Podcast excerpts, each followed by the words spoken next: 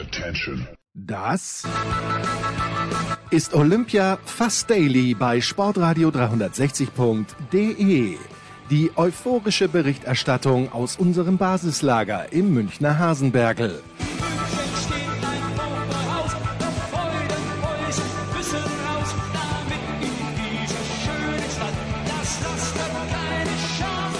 Rasende Abfahrer in Garmisch.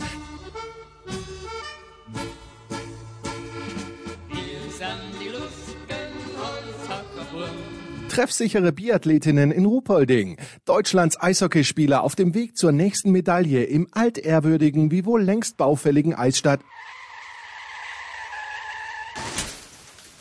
Äh, was? Die Spiele finden gar nicht in München statt?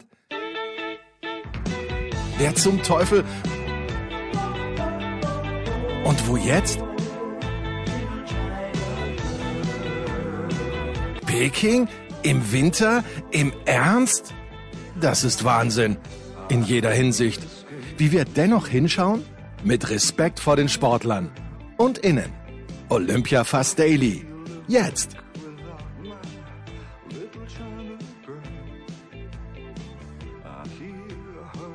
Ja, Herrschaften, schwierig an einem Montag, wo selbst ich zum Arbeiten muss, aber äh, irgendwie geht es ja dann doch mit diversen Streams und im Real Life. Und die ersten beiden alpinen Entscheidungen haben mich am heutigen Tag natürlich am meisten interessiert. Was ich nicht gesehen habe, ist die Abfahrt der Männer. Ich habe nur mitbekommen, dass Dominik Schweiger es ordentlich zerbröselt hat mit der Nummer zwei. Wohl nur unter Anführungszeichen Prellungen. Das habe ich bei Johannes Knut nachgelesen und ein Podium, mit dem man sehr, sehr gut leben kann, wie ich finde. Beat Feutz, großartig, äh, Weltcup äh, dominiert, Kitzbühel öfter gewonnen, fantastisch, guter Olympiasieger, gefällt mir sehr gut. Ähm, Johann Claret als Zweiter, 41 Jahre alt, überragend, in Kitzbühel ja schon sehr gut gefahren. Und auch der Mottelmeier, der ja morgen dann, wenn es denn stattfinden soll, im Super-G, da wird der Kilde wahrscheinlich gewinnen, da lehne ich mich mal aus dem Fenster. Aber der Mottelmeier als Dritter jetzt in Pyeongchang gewinnt er, was hat er in Pyeongchang gewonnen? Den Super-G. In Sochi gewinnt er die Abfahrt. Drei Olympische Spiele, drei Medaillen, zweimal Gold, einmal Bronze. Ich habe da nichts gehört, das waren glaube ich nur zwölf Hundertstel. Vielleicht ist auch ein kleines bisschen, ja, nicht angefressen, aber enttäuscht, dass es so knapp war. Aber komm, Model. Drei Medaillen, alles gut. Ja, und dann natürlich bei den Frauen der Riesentorlauf ganz schwierige Geschichte für mich persönlich, weil wenn es Michaela Schifrin schon so früh rausschmeißt, ich glaube, sie hätte nicht gewonnen, einfach weil Sarah Hector auch die letzten Rennen gewonnen hat. Aber es hat schon geschmerzt. Das hat wirklich geschmerzt. Ich habe das dann nachgelesen. Selbst Heiko Olderb hat da, darauf Bezug genommen, der alte Olympia. Erste Überraschung hat er geschrieben, der Heiko, ich muss ihm zurückschauen, keine Überraschung, weil äh, Schiffrin hätte es nicht gewonnen, auch wenn sie in diesem Jahr schon einen Riesentoller für sich entschieden hat. Oder waren es zwei, hat sie in Sölden auch gewonnen? Doch, zwei hat sie gewonnen. Ja, na anyway, äh, und dann gewinnt Sarah Hector tatsächlich. Bisschen schade für Katharina Truppe, aber auch an diesem Podest kann man nichts aussetzen, wie ich finde, mit Brignone als Zweiter und Laragut Berami auf Position 3. Naja, gut, das also die Alpinen. Dann ist heute, glaube ich, wieder gerodelt worden. Ähm, ja, da, da, so, dazu komme ich mit Kaiser gleich. Apropos Kaiser, komm, mit dem fangen wir jetzt an. Ah, wie viel Tag haben wir jetzt? Es muss schon zweistellig sein, aber es ist erst der vierte. Und, mein lieber Sebastian, Gold für Deutschland, Denise Herrmann, wie aus dem Nichts. Hast du das überhaupt mitbekommen oder warst du da noch beim Eisschnelllauf? Äh, es ist richtig, es ist beides richtig. Es war beim Eisschnelllauf und ich habe es mitbekommen, auch beim Eisschnelllauf. Ich saß da auf der Tribüne, habe den ZDF Livestream angehabt und habe mitbekommen, dass sie dazu Gold läuft. Also insofern zwei historische Momente ähm, auf einmal. Das sechste Gold von Irene Wüst, die jetzt die beste Nicht-Norwegerin bei Olympischen Winterspielen ist. Und äh, parallel dazu diese Sensation von Dennis Herrmann, mit der man in der Tat nicht rechnen konnte.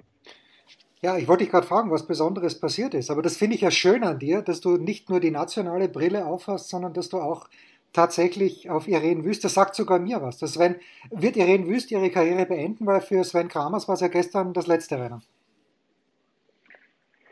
Keine Ahnung, ob sie das, äh, äh ob sie ihre Karriere beendet. Ich meine, sie ist jetzt ähm, 35, äh, Claudia Pechland ist 49, sie hat also noch 40 Jahre. um Gottes Willen. Ja, ja. Und, Und äh, nein, keine Ahnung. Ich habe mich jetzt damit nicht so sehr beschäftigt, ob Irene Wüst äh, ihre Karriere beendet. Ich muss nachher mal nachschauen, ob ich bei ihrer ersten Goldmedaille äh, in der Halle war. Ich glaube, das war 2006 in Turin, da war ich in der Halle, aber da muss ich mal gucken, ob ich das Rennen gesehen habe. Das wäre natürlich ein tolles Ding, muss ich mal schauen. Aber äh, prinzipiell toller Moment, dass sie das tatsächlich mit einem olympischen Rekord auch nochmal, also mit einer Fabelzeit geschafft hat auf einer Bahn, die jetzt nicht ganz so schnell ist. Und äh, ja, also war ein tolles Erlebnis.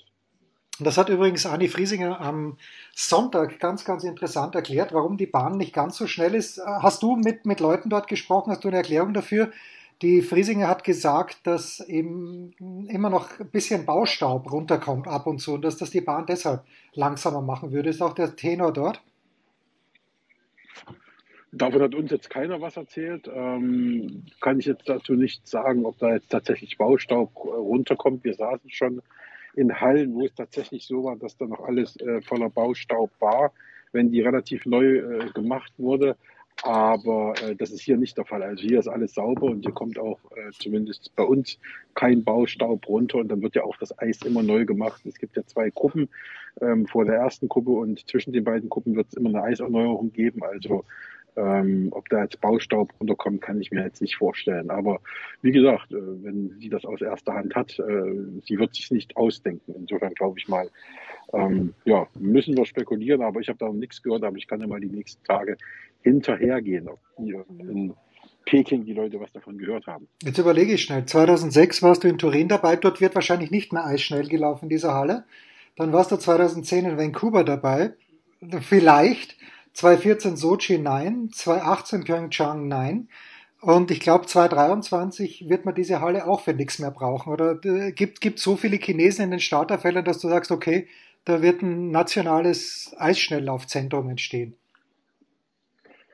Ähm, naja, das ist, äh, das ist schwer zu sagen, weil das ist ja immer oft das Problem in den letzten Jahren gewesen, diese Nachhaltigkeit. Und viele Länder haben das Geld nicht oder wollen das Geld nicht haben, äh, da zu investieren und da was reinzubuttern. Und das ist ja übrigens auch ein Vorschlag von Francesco Friedrich und zum Fahnenträger gewesen, dass wenn äh, olympische Sportstätten in Ländern, die mit Wintersport weniger zu tun haben, neu gebaut werden, dass man dann auch eben, keine Ahnung, hat er gesagt, 10 Millionen Euro nimmt, die dort in dieses Land, in den Nachwuchs äh, investiert, damit praktisch in diesen Ländern äh, äh die Sportstätten weiter genutzt werden können, dass da eben wirklich auch Kinder anfangen, diesen Sport eben vor allem Skispringen oder eben Eisschnelllaufen, was eben die teuren Anlagen sind, eben zu betreiben. Also in Turin war es von vornherein nur eine temporäre Halle, also die ist nach Olympia wieder abgebaut worden. Das war auch nur mit, äh, es war ganz profan mit, mit, mit, mit Stahlgerüst und also das war äh, wenig äh, olympisch, aber eben dafür sehr nachhaltig, nämlich in dem Sinne, dass man es hinterher einfach wieder abbauen konnte. Äh, in Vancouver, da war es eine Halle, aber da war ich nicht, äh, da war ich in Whistler oben, da habe ich also keinen Eisschnelllauf gesehen, sondern da war ich oben in den Bergen. In Sochi war es auch eine nagelneue Halle, die unten im, äh, wo heute Formel 1 stattfindet, gemacht wurde. Und da glaube ich, dass da auch inzwischen dann ein Messezentrum draus wurde. Immerhin. Das war dann, glaube ich, sogar, die Eisschnelllaufhalle war dann, glaube ich, sogar bei der Fußball, äh, war das WM 2018, ja, 2018 wo wir so täglich ja, gescheitert sind. Ja. Da, da war das zumindest 2014 geplant, dass das dort Pressezentrum wird. Keine Ahnung, ob das dann auch so war, weil ich bei der Fußball-WM auch nicht dabei war. Aber so war es zumindest geplant. Und dann in, äh, im, im, im 2018 in Pyeongchang, äh, da war ich bei den Paralympics, da gab es keinen Einstelllauf. Insofern äh, keine Ahnung, was mit der Halle dort geworden ist, aber das ist natürlich immer ein Riesenproblem. Und was hier die Chinesen damit machen, keine Ahnung. Also man sieht ja, die Sportstätten von 2008 haben äh, sehr, sehr viele überlebt. Also mhm. in der Halle, in der Britta, in der Britta Steffen Doppel-Olympiasiegerin wurde, in der Halle äh, ist das Eis jetzt gefroren, da wird jetzt Curling gespielt. Und äh, das war für mich auch ein bewegender Moment, ja, dort schön. zu stehen und zu wissen. Mensch, da hat, da hat Britta auf dem Startblock gestanden und hier ist, ist, ist, ist sie geschwommen zu ihren beiden Goldmedaillen. Ähm, das habe ich ihr dann auch sofort als Video geschickt. Und äh, also das Curling jetzt von heute. ja, ja, ja, okay. Und, und äh, ja, das hat also überlebt, das Olympiastadion, also dieses Nationalstadion, das Vogelnest hat überlebt. Und ich glaube, einige andere Sportstätten auch noch. Aber äh, wie gesagt, die Eichendorf-Halle, die ist neu. Eine wunderschöne Halle, toll gebaut. Und äh, es bleibt zu hoffen und zu wünschen, dass da auch zukünftig ähm, Wettkämpfe stattfinden. Ja, also ich denke mal, das auch bei der Skisprunganlage, wenn man die so sieht, das ist natürlich gigantisch. Ja, es ja, gibt ja. überhaupt, es gibt natürlich überhaupt keinen Schnee, haben wir gestern, äh, keinen echten Schnee, gestern von Lukas Zara gehört, aber schön. Und aber wenn du erstens mal, bitte, ich weiß, du kennst sie persönlich, ihr seid gut befreundet, aber spätestens seit ihrem Gespräch bei Sportradio 360 ist es die große Britta Steffen, du weißt, sie hat mich verzaubert in diesen 30 Minuten, die wir miteinander reden konnten. Ich bin nach wie vor begeistert. Was für eine tolle Frau. Das, das aber nur nebenbei. Ah, Aber wenn jetzt schon Francesco Friedrich hier äh, die, das anregt, dann muss ich ihn leider bei, an den Ohren ziehen, weil das Rodeln und Bobfahren, ich habe allergrößten Respekt vor den Athleten, wirklich. Also das ist nicht, ich habe überhaupt kein Problem damit. Die, ich glaube, das Bobfahren, mich würde das mal interessieren, die athletischen Anforderungen, auch das Rodeln, die, die sind, glaube ich, viel größer als, als unseins oder als ich weiß, auch gerade beim Rodeln. Äh, der Mut ist beachtlich, äh, es ist, ist Wahnsinn, also was die machen. Aber es ist die, die, die ökologische Komponente, so eine Bahn A mal in den Berg reinzuschlägern und B dann auch so, so kalt zu halten, also so, dass sie befahrbar ist, das rechnet, das kann sich nicht rechnen, weil da steht keine Industrie dahinter. Bin ich dazu kritisch? Nein.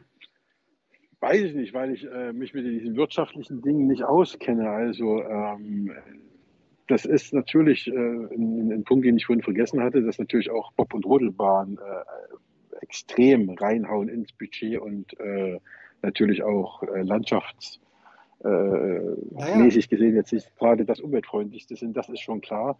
Ähm, wie gesagt, es geht darum, dass die Bahnen eben dann auch äh, wirtschaftlich Ja. betrieben werden können. Im Stadion, im Stadion kannst du Konzerte machen, da kannst du Messen machen, da kannst du so viel machen. Das kannst du natürlich auf einer Bahn nicht. Ne? Also in dem Eiskanal kannst du keine Seminare abhalten. Du kannst halt ein bisschen Touristenrodeln machen, aber davon wird sich die Bahn nicht finanzieren und der Unterhalt ist echt teuer. Und äh, wie gesagt, ähm, kann ich nicht sagen, was die da vorhaben hier und ob da was äh, nachkommt in, in, Form von Weltcups. Aber wenn, dann hast du auch zumindest einmal im Jahr einen Weltcup und äh, äh, es gibt mittlerweile so viel Bob- und Rodelbahnen und auch Schanzen äh, auf der Welt.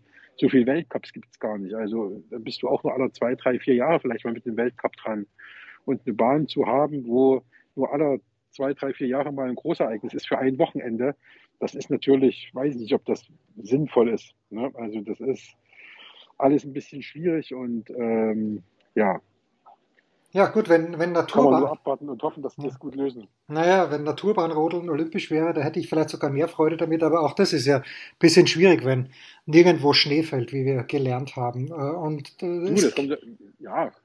Es, Ja. Gibt, es gibt übrigens einen ganz, ganz tollen, ganz, ganz tollen, eine ganz, ganz tolle Dokumentation über den Bau der äh, Rodelbahn in Altenberg. Ähm, ich weiß nicht, ob es noch in der Mediathek beim, bei der ARD gibt, aber da war er zumindest mal drin und beim MDR.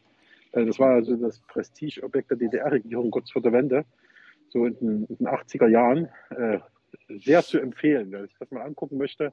Eine ganz, ganz tolle Reportage, wie eine oder wie im Grunde eine der besten Rodelbahnen der Welt entstanden ist. Gut, machen wir gleich. Äh, Wir hatten ja gestern gesprochen über die Inline-Skater, über den Berlin-Marathon und du hast ja eigentlich, nicht eigentlich, sondern du hast alles richtig beschrieben, aber unser lieber Freund Lars Dörr hat da noch ein bisschen nachgelegt. Die Inline-Skater fahren den Berlin-Marathon immer am Samstagnachmittag. Früher fuhren die Sonntag vor den Läufern, aber seit vielen Jahren hat man das getrennt. Grund für die Trennung der Läufe es ist die Masse an Läufern und die Logistik und jetzt kommt's, man muss für die Inlineskater auch extra die Straßenbahnschienen etwas polstern. Die Strecke ist bis auf ganz wenige Nuancen identisch mit der Laufstrecke. Also, da hat ähm, äh, die Inlineskater also am Samstag in Berlin. Letzte Frage für heute, Sebastian. Diese Medal Ceremonies, finden die alle in Peking statt oder werden die Alpinen draußen in ihrem Zentrum geehrt? Mit Ähm, anderen, Worten, glaube- mit anderen Worten, wo wird Denise Herrmann ihre Goldmedaille bekommen? Das ist eine gute Frage. Ich glaube, das entscheiden die mehr oder weniger spontan. Also ähm, beim Eisschnelllauf ist es so, dass es da nur eine sogenannte Venue Ceremony gibt. Die hieß früher mal Flower Ceremony. Ja. Und äh, jetzt gibt es da nur ein Plüschtier und das war's. Und die Medaille bekommen sie dann auf dem Metal Plaza, wo immer der ist. Den haben wir hier noch nicht entdeckt. Ähm, da kann man mit dem Auto hinfahren, das weiß ich. Das werden wir auch irgendwann, wenn wir mal abends Zeit haben, auch machen. Ähm, und beim Rodeln war ich gestern zum Beispiel äh, total überrascht, dass es da die Medaillen auf der Bahn gab. Also äh, ich glaube, das wird so ein bisschen unterschieden zwischen, äh, wo die Wettkämpfe stattfinden. Mhm. Also das Corona-Risiko eingehen werden die, glaube ich, jetzt nicht, um eine Medaille zu übergeben. Also das war ja auch der große Streitpunkt oder der große Diskussionspunkt zumindest bei der äh, Wahl zum Fahnenträger von Francesco Friedrich. Da musste, der wusste natürlich schon zwei Tage vorher Bescheid, ähm, dass er Fahnenträger wird, aber es musste erstmal geklärt werden, äh, kannst du denn überhaupt zur Eröffnungsfeier hier runterkommen und darfst du überhaupt die Fahne tragen hier unter diesen Corona-Bedingungen? Und das musste mit ihm und mit dem IOC abgewogen werden und dem DOSB natürlich. Und äh, dann hat er sich entschieden, ich würde es gern machen und alle anderen haben das auch irgendwie versucht zu lösen und es wurde ja dann auch eine Lösung gefunden. Aber das sind alle Sachen, die man heutzutage berücksichtigen muss, solange uns Corona noch bestimmt. Wird noch ein paar Jährchen dauern, fürchte ich. Und was mir halt aufgefallen ist bei der Medaillenzeremonie, ist der Umstand, dass sich die Sportler die Medaillen dann selbst nähern. Denen wird es auf, ja. auf dem Tablett hingehalten und die hängen sich das selbst um. Genau. Was auch ganz das war gestern, Das war gestern hier beim Rodeln auch so. Also da beim, beim, wenn du mehrere bist, also ich sage jetzt mal, äh, im Sommer hatten wir das in Tokio beim Teamsprint zum Beispiel, wo dann eben zwei Frauen äh, äh pro Podestplatz praktisch geehrt werden, weil das in Zweierteams sind. Da haben die sich dann gegenseitig die Medaille umgehangen. Aber äh, bin mal gespannt, wie das hier ist, wenn dann praktisch die Eishockey-Medaillen verliehen werden oder auch die Bob-Medaillen oder die Doppelsitzer, wenn die dann dran sind im Rodeln, wie die sich dann die Medaillen umhängen, ob die sich dann auch dann gegenseitig umhängen, was ja immer eigentlich eine sehr schöne Geste ist. Sehr fein. Ja, Sebastian, morgen ist Eishockey für dich angesagt, erstmals vielleicht, oder gehst heute dann doch noch hin? Oder war dieses Training schon, von dem du gestern gesprochen hast?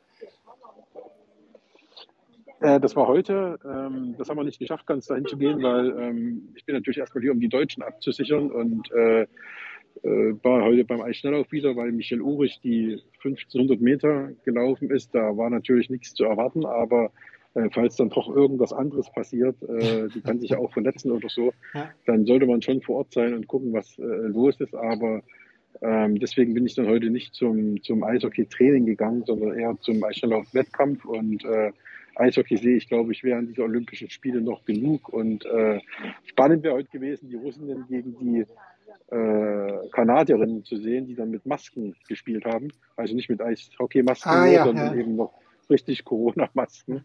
Ähm, skurriles Ding und äh, das hätte ich ganz gern gesehen, aber das, das kann man natürlich vorher nicht ahnen.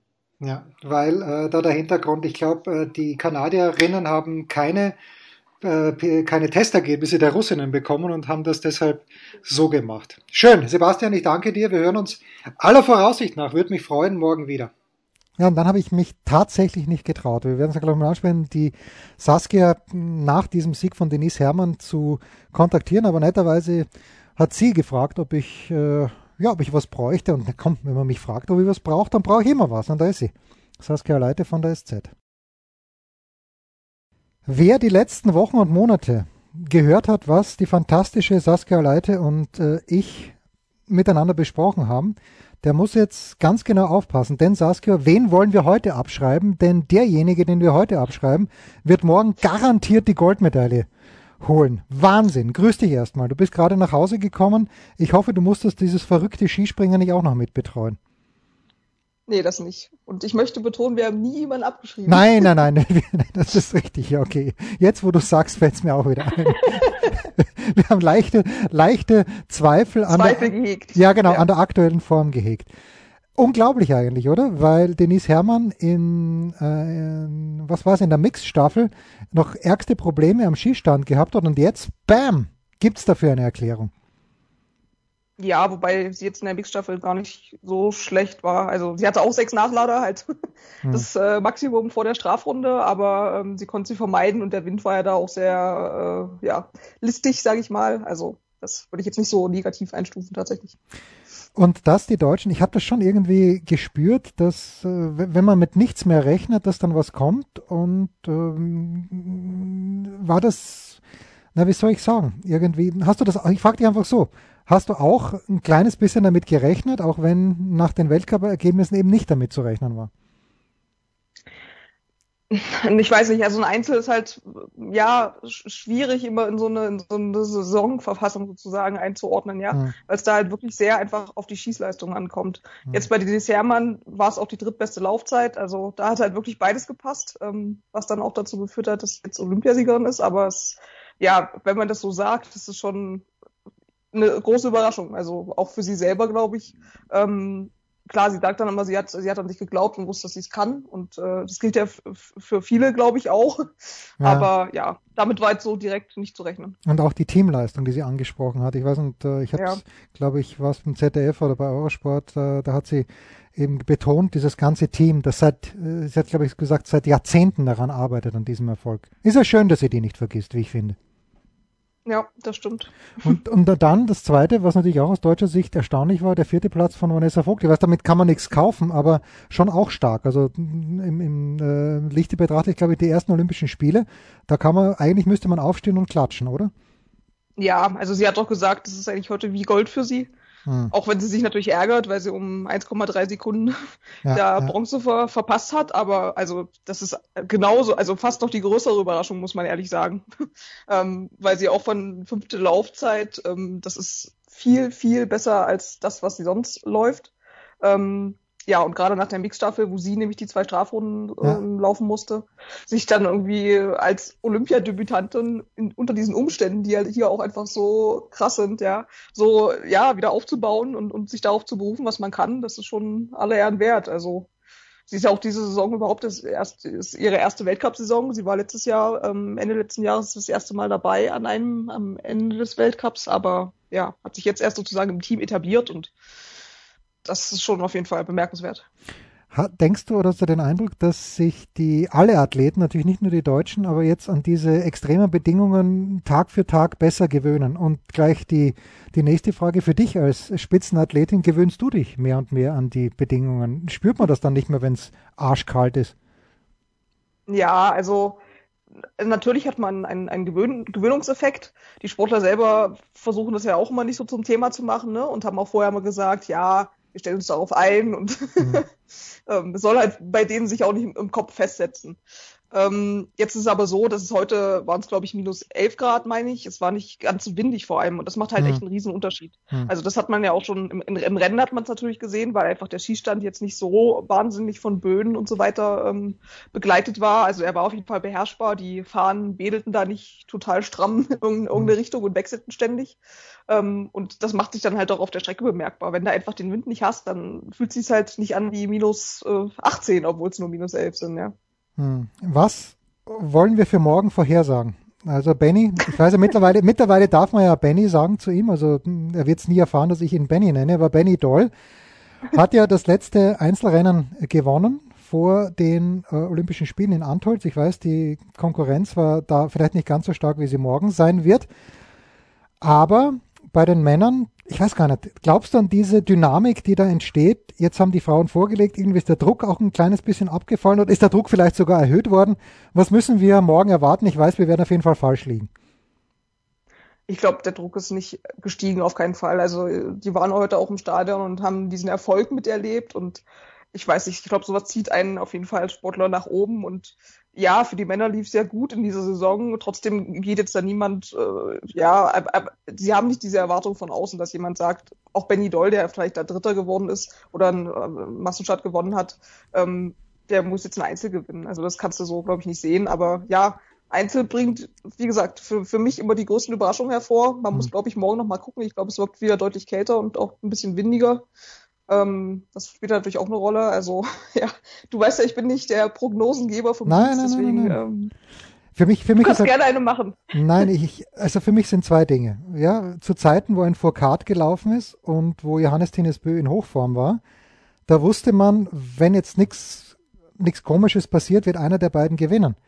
Aber in diesem mhm. Jahr sehe ich das nicht. Wir haben über Bö ja gesprochen und wie er sich auch gefreut hat jetzt ja. nach dem Gewinn der Mixstaffel, aber diesen herausragenden Biathleten oder früher mal einen Björn Dahlen, den gibt's halt nicht mehr. Und deshalb ist alles möglich. Ist auch möglich, dass kein Deutscher unter die ersten zehn kommt. Aber irgendwie, irgendwie glaube ich das nicht. Ich glaube, dass Deutschland morgen eine Medaille machen wird. und äh, wahrscheinlich wird es Benedikt Doll sein. Soweit lehne ich mich aus dem Fenster. Ich weiß jetzt nicht, ob der, ob der Einzel tatsächlich sein, seine Disziplin ist, weil er einfach auch jetzt nicht der, der beste Schütze ist. Aber ja, wenn er sich Zeit nimmt und er hat ja auch daran gearbeitet und hat ein gutes äh, Mix, eine gute Mixstaffel gelaufen, kann das auch sein. Also wir werden sehen. Ich habe also wenn man jetzt natürlich die ganze Geschichte sieht, okay, Staffel lassen wir mal außen vor, aber wenn man den Skiathlon sieht, zum Beispiel bei den, äh, bei den unter Anführungszeichen normalen nordischen, also bei den Langläufern und wenn man auch den Massenstart im Biathlon sieht, für mich ist das halt eine mittlerweile eine komplett veraltete Form, oder? Diese, diese, dieses Einzelrennen. Oder findest du, dass das nach wie vor seine Berechtigung hat, dass das eigentlich sogar die Königsdisziplin ist, wo jeder für sich allein und nur gegen die Zeit läuft? Ja, diese Diskussion haben wir ja, glaube ich, jedes ja, Jahr. Ja, natürlich. Und ich, ich, ich, ich reiße jedes Jahr gerne jedes wieder auf. Jahr, ja, es ist jedes Jahr auch einfach nur ein Medienthema, glaube ich, ehrlich gesagt. Okay. Ähm, klar, der Weltverband tüftet auch immer an so, an so äh, ja, Supersprint-Sachen und äh, Sachen noch schneller und ne, der Zuschauer braucht was Konsumierbareres. Und das kann vielleicht sogar sein, weil die wenigsten Leute, die einschalten und irgendwie einmal in vier Jahren äh, ein Einzel äh, gucken, verstehen, warum jetzt der, der Erster ist, irgendwie am Ende noch 15. werden könnte. Ja. Aber für, für mich macht es auf jeden Fall noch, ich, ich finde es ein spannendes Rennen und ja, ich finde es die ehrlichste Form vielleicht des Biathlons. Und das ist natürlich auch gewissermaßen de demokratisch, vielleicht bei Olympia weniger, wo die Nationen limitiert sind, aber im Weltcup, wenn dann meinetwegen 92 Starter oder Starterinnen Ja, 115, ja. Ja, ja das, ist, Ja. das ist natürlich was anderes als beim Massenstart, wo natürlich verständlicherweise, wo man das auf 30 beschränken sollte, weil sonst zu viel los ist, weil die Exoten dann auch überholt werden, so wie es in der Staffel ja auch war, und dann rausgenommen werden. Also es hat alles seine Berechtigung. Ja, genau. Und ich finde, es komplettiert halt die, einfach die Breite dieses Sports, ja. Mhm. Und auch Leute, die halt alles gewinnen, die Einzel gewinnen, die Sprintverfolgung, Massenstarts gewinnen. Da- Also dann siehst du halt, wie komplett so ein Biathlet sein muss, wenn er das alles kann, finde ich. Sehr schön. Ein Plädoyer einer Schwimmerin auf äh, die Biathleten. Was soll Schöneres kommen? Jetzt pass auf. Lukas Zara, der sehr, sehr nette, also ich habe ihm gestern nahegelegt, dass er dich unbedingt mal kontaktieren möge, weil es wirklich ein ganz, ganz netter vom Standard, der ist für den Standard äh, die einzig ernstzunehmende Zeitung in Österreich in äh, Peking, aber eben nicht in Peking, sondern auch in der nordischen Blase. Aber der hat mir gesagt, dass er, also Kaiser lässt sich ja gehen wie ein Kaiser in Peking. Der bestellt sich Essen, bestellt sich um 70 Cent einen halben Liter Cola und äh, denkt sich nichts dabei. Aber äh, der Lukas meinte, dass es für euch dort gar nicht mal so einfach wäre, an Essen zu kommen, außer an die Instant Noodles. Kannst du das bestätigen oder ist der junge Kollege einfach nur zu unerfahren, um das richtig geile Medienbuffet zu finden? Ja, du wirst lachen. Ich habe gerade jetzt auf dem Rückweg äh, das erste Mal diesen Convenience Store entdeckt, den es ja auch Ah, okay, gut, unserem ja. Hotelkomplex. Aber das würde ich jetzt nicht mit einem Mhm. äh, super tollen Hotelbuffet äh, vergleichen. Also ja, bisher, ähm, dadurch, dass ich ja beim Biathlon bin, komme ich immer sehr spät nach Hause. Da hat hier nichts mehr offen. Ich habe gehört, dass es hier irgendwo einen Burgerladen geben soll Ah, okay. und ähm, kam auch gerade noch an einem anderen Laden vorbei, der wohl sehr scharfes Essen äh, ähm, verkauft. Irgendwas mit Devil stand da draußen dran. Ähm, genau, nee, aber ja, ansonsten die Verpflegung hält sich hier noch in Grenzen, aber man kann, kann gut frühstücken. Also Ja, das hat der Lukas auch halt gesagt. dann Genau, das hat er auch gesagt. tun. Ja, genau, da noch ein bisschen zuschauen. Ich glaube, die entscheidende und wichtigste Frage, die ich natürlich bei unserem ersten Telefonat vergessen habe, ist folgende. Ich erinnere mich, ich glaube mich zu erinnern, dass als du in Pyeongchang in deine Unterkunft gekommen bist, dass die Möbel noch original verpackt in Plastik waren. A, stimmt das und B, war es in Peking jetzt auch so.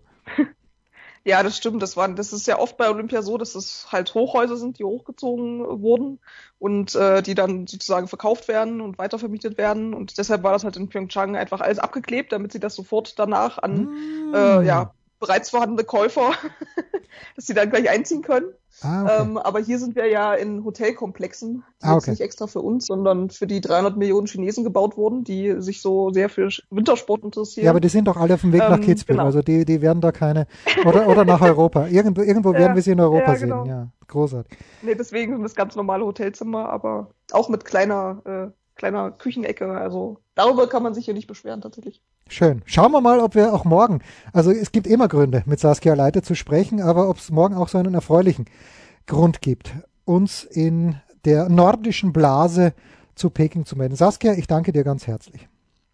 Gerne. Ja, und ein Wort noch zu diesem sehr, sehr eigenartigen Mannschaftsspringen, dem gemischten Mannschaftsspringen, wo eine Österreicherin, eine Deutsche und eine Japanerin rausgenommen wurden und Martin Schmidt, ich weiß nicht, ob sich mittlerweile schon aufgeklärt hat, aber Martin Schmidt war ja eigentlich, ja, eigentlich ratlos auch, warum das passiert ist. Offenbar wurde bei den Frauen, das war seine Theorie, und wer bin ich, die, dass ich die widerlegen oder auch nur in Frage stellen könnte, war, dass bei den Frauen ein kleines bisschen äh, genauer kontrolliert worden wäre als bei den Männern. Ja, und dass dann eben drei durchs Raster fallen und damit auch drei Nationen, die berechtigte Medaillenchancen gehabt hätten, auch wenn es bei den, bei den Österreichern jetzt alles in allem jetzt nicht so wahnsinnig toll gelaufen ist. Krafti ganz gut gehupft, äh, Fetten auch ganz gut gehupft, aber bei den Frauen nicht fresh. Äh, Katharina Althaus ist, ist großartig gesprungen. Aber gut, die wurde dann halt rausgenommen und bei den Japanern, mit, wenn man Kobayashi hat, ist man immer ein Kandidat. Aber okay, die Slowenen haben das gewonnen, ganz souverän. Wie gesagt, ein bisschen eigenartig. Wir versuchen morgen Mark Heinrich zu erreichen, der war dabei. Vielleicht sind wir dann ein bisschen schlauer. Ja, wieder eine halbe Stunde geworden, Wahnsinn. Morgen freue ich mich auf den Super G der Männer, auch wenn der mitten in der Nacht ist, wer weiß. Vielleicht weckt mich der Hund, dann sehe ich es live.